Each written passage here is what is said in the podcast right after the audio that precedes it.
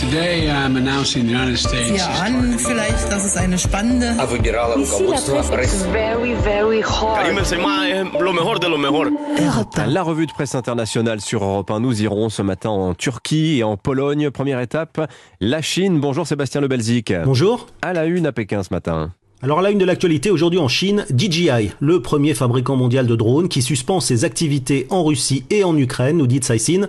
Le magazine économique souligne qu'elle est l'une des rares entreprises chinoises à prendre publiquement une telle initiative. La presse chinoise précise que DJI s'oppose ainsi à l'utilisation de ces drones à des fins militaires, mais la presse y voit surtout la peur des sanctions. Pour la presse d'État, il s'agit en effet d'un risque que fait peser l'Occident sur l'économie chinoise. Le quotidien communiste Global Times y voit même une conspiration pour affaiblir la Chine. La décision de DJI est le résultat de ce chantage aux sanctions et les entreprises chinoises ne devraient pas s'y plier, souligne le quotidien nationaliste plus virulent que jamais et qui conclut en disant que les Occidentaux sont des suceurs de sang. Merci Sébastien. Direction Ankara maintenant. Bonjour Rémi Trio. Bonjour. À la une, de quoi parle-t-on en Turquie ce matin? Du déplacement prévu aujourd'hui de Recep Tayyip Erdogan en Arabie Saoudite. Première visite depuis l'affaire Jamal Khashoggi, souligne Cumhuriyet.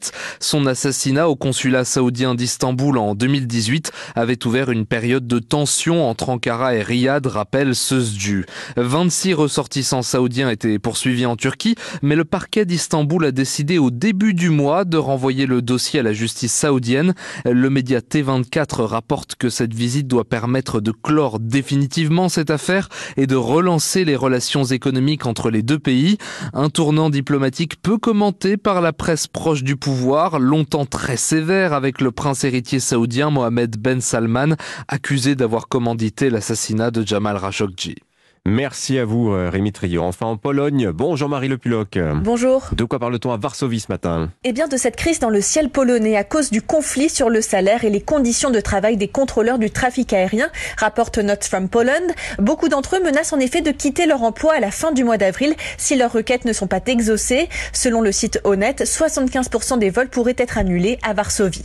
Face à cette menace, le gouvernement se prépare. Si aucun accord n'est atteint d'ici le 1er mai, le gouvernement a déjà préparé une réglementation écrit le site honnête, avec des horaires de fonctionnement très restreints pour le plus grand aéroport du pays, l'aéroport Frédéric Chopin. Ouverture 9h30, fermeture 17h au mois de mai et ajoute la télévision TVN 24. 32 destinations prioritaires ont été décidées, dont Paris, Londres ou encore New York, avec une compagnie aérienne autorisée à voler pour chaque ville. Merci Marie Le Puloc, allez à suivre sur Europe 1 dans